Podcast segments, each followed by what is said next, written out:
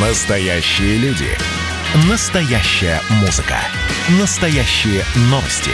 Радио «Комсомольская правда». Радио про настоящее. 97,2 FM. эм.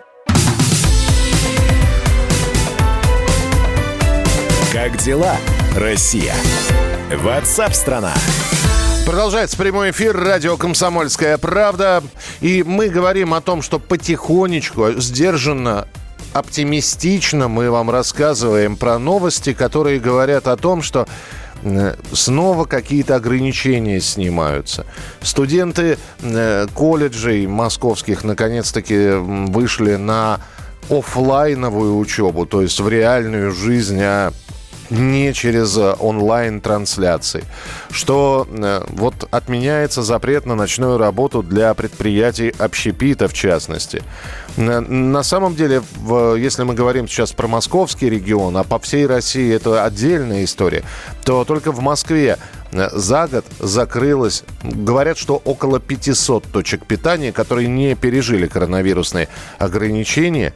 И, конечно, если сравнивать с 2019 годом, там процент э, выросших, выросших закрытых заведений, он э, увеличился страшным образом.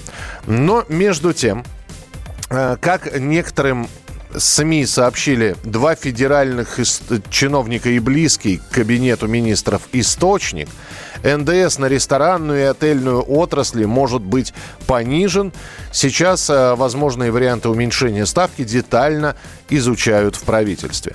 С нами на прямой связи Сергей Миронов, ресторатор, основатель сети ресторанов «Мясо, рыба» и омбудсмен ресторанного рынка Москвы. Сергей, здравствуйте. Здравствуйте. Скажите, пожалуйста, э, Сергей, можно ли сейчас говорить о том, что, ну, в общем, не дадут отрасли умереть? Или уже поздновато? Ну, часть отрасли, безусловно, уже не спасти. Она уже, к сожалению, умерла. А, Часть ресторанов тоже, к сожалению, которые сейчас работают, тоже уже, скорее всего, не спасти, потому что они работают в долг. Они набрали кредитов, деньги эти потрачены, отдавать им нечем, у них огромные долги по аренде. И вроде бы они существуют, вроде бы они есть, но на самом деле, по сути, их уже нет. Э, Конечно, отрасль мог- могут спасти сейчас. э, Государство не сможет это профинансировать, это понятно, и отрасль могут спасти инвесторы, которые сегодня опять-таки отвернулись от отрасли, потому что, ну, к сожалению, нет э, вариантов легального, нормального развития сетей больших, нет вариантов э, развития ресторанного бизнеса, потому что второй, третий ресторан – это уже выход за упрощенку, это общая система налогообложения, а, к сожалению, на ней ресторан гарантированно нерентабельный. Поэтому инвесторы остановились. Если сейчас будет принято решение об уменьшении НДС, конечно, это сигнал для инвесторов, конечно, это привлечет дополнительные деньги в отрасль. И мы все этого ждем.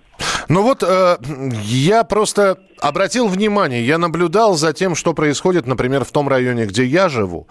Я, э, честно говоря, э, в ре- рестораны э, би- бизнес-сегмента не хожу, э, и, и- и- ибо деньги, деньги берегу. Но при этом, э, уважаемый Сергей, я вижу, как открываются маленькие заведения.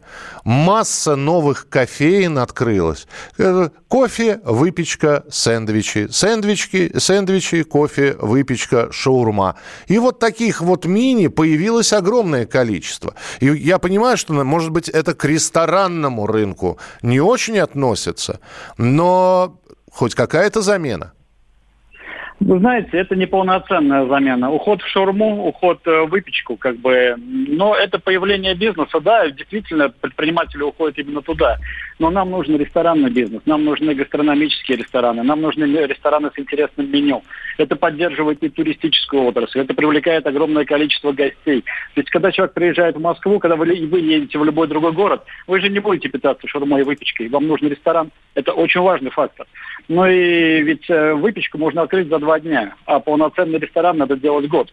Это меню сложнейшее, это подбор сотрудников, это обучение, это разработка всего этого. Мы теряем просто лучшую часть отрасли. Если мы смотрим по статистике, ведь э, в статистике, если смотреть в циферки, одна выпечка равна одному большому гастрономическому ресторану. Ресторан закрылся, выпечка открылась, вроде бы ничего не потеряли. Точка общепита была, точка общепита осталась.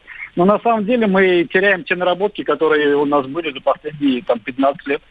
Ну и тогда еще один вопрос, позвольте. Может быть, пусть останутся тогда крупные игроки?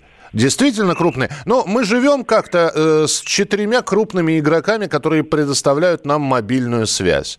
Мы живем э, с достаточно крупными э, игроками, которые э, осуществляют международные и э, перелеты и рейсы по Москве. Э, ну а мелкие компании, да, не справляются. Ни те, которые перелеты осуществляют, ни те, которые финансовые услуги оказывают. Хорошо, э, пусть развивается ресторанный бизнес, но он будет в руках там трех, четырех, пяти монополистов. Ну, вы знаете, это то же самое, что а давайте мы оставим четыре художника или четыре композитора. Это творчество. Это творчество, это люди, предприниматели, которые ищут, которые находят, которые пытаются что-то создать. Мы не можем это так ограничить. То есть четыре игрока, это четыре крупных лица, но это не развитие бизнеса точно. Ну и все-таки перспективы. Перспективы, а, которые ожидают ресторанный бизнес этим летом. Пока мы до конца всего этого не понимаем. У нас был уже один раз откат, мы один раз уже воспряли после первого локдауна, посчитали, что все будет хорошо, и ноябрь, декабрь они были ужасны, они были страшные до отрасли, они были еще страшнее локдауна. Ноябрь был страшнее, чем локдаун. Там хоть закрыли, все было все понятно, а ноябрь просто пропали гости. При этом все платили аренду и все остальное. Здесь, здесь сейчас э, я против выстраивания каких-то прогнозов, потому что мы не понимаем. Мы не понимаем, что будет завтра. Да, сегодня у всех энтузиазм, все верят, что мы пойдем вперед. Люди опять пытаются набрать новые кредиты. Давайте поживем и посмотрим. А, напоследок, а самое главное, э, клиентам, потребителям это нужно? Ну вот, то есть, насколько, да. насколько есть желание у людей, э, у которых тоже, в общем-то, и финансы поистощились, и, и прочее, насколько нужны рестораны? Но людям нужны рестораны, люди в них встречаются, они общаются, они проводят вечернее время. Молодежь, как бы, лучше пускай молодежь время будет проводить в ресторанах, э, общаясь между собой, чем где-то еще, на мой взгляд. Людям надо, есть запросы, и запрос достаточно серьезный. И люди, рестораны есть разные, на любой кошелек. Понятно, что для ресторанов, конечно, и выручка падает с потери платежеспособности, и рентабельность уменьшается, но, тем не менее, спрос есть, и спрос будет всегда. Спасибо большое. С нами на прямой связи был Сергей Миронов, ресторатор, основатель сети ресторанов «Мясо-рыба», омбудсмен ресторанного рынка Москвы. Просыпайтесь, вставайте, люди православные! В эфире радио «Комсомольская правда». Я Сергей Мордан. Прогноз на 21 год вас не порадовал, я надеюсь конвойные в белых тулупах, лающие овчарки, прожектора шарят по белой пустыне. Давайте уже вот по-нашему, по-русски скажем. По Врагам и изменникам Родины нет и не будет пощады. Руки прочь от Егоды. У него нашли огромный дилдо в шкафу. А вообще он отмазывал заключенных и пил с ними коньяк. Каждое утро в 8 часов по Москве публицист Сергей Мардан заряжает адреналином на весь день. Мне кажется, это прекрасно.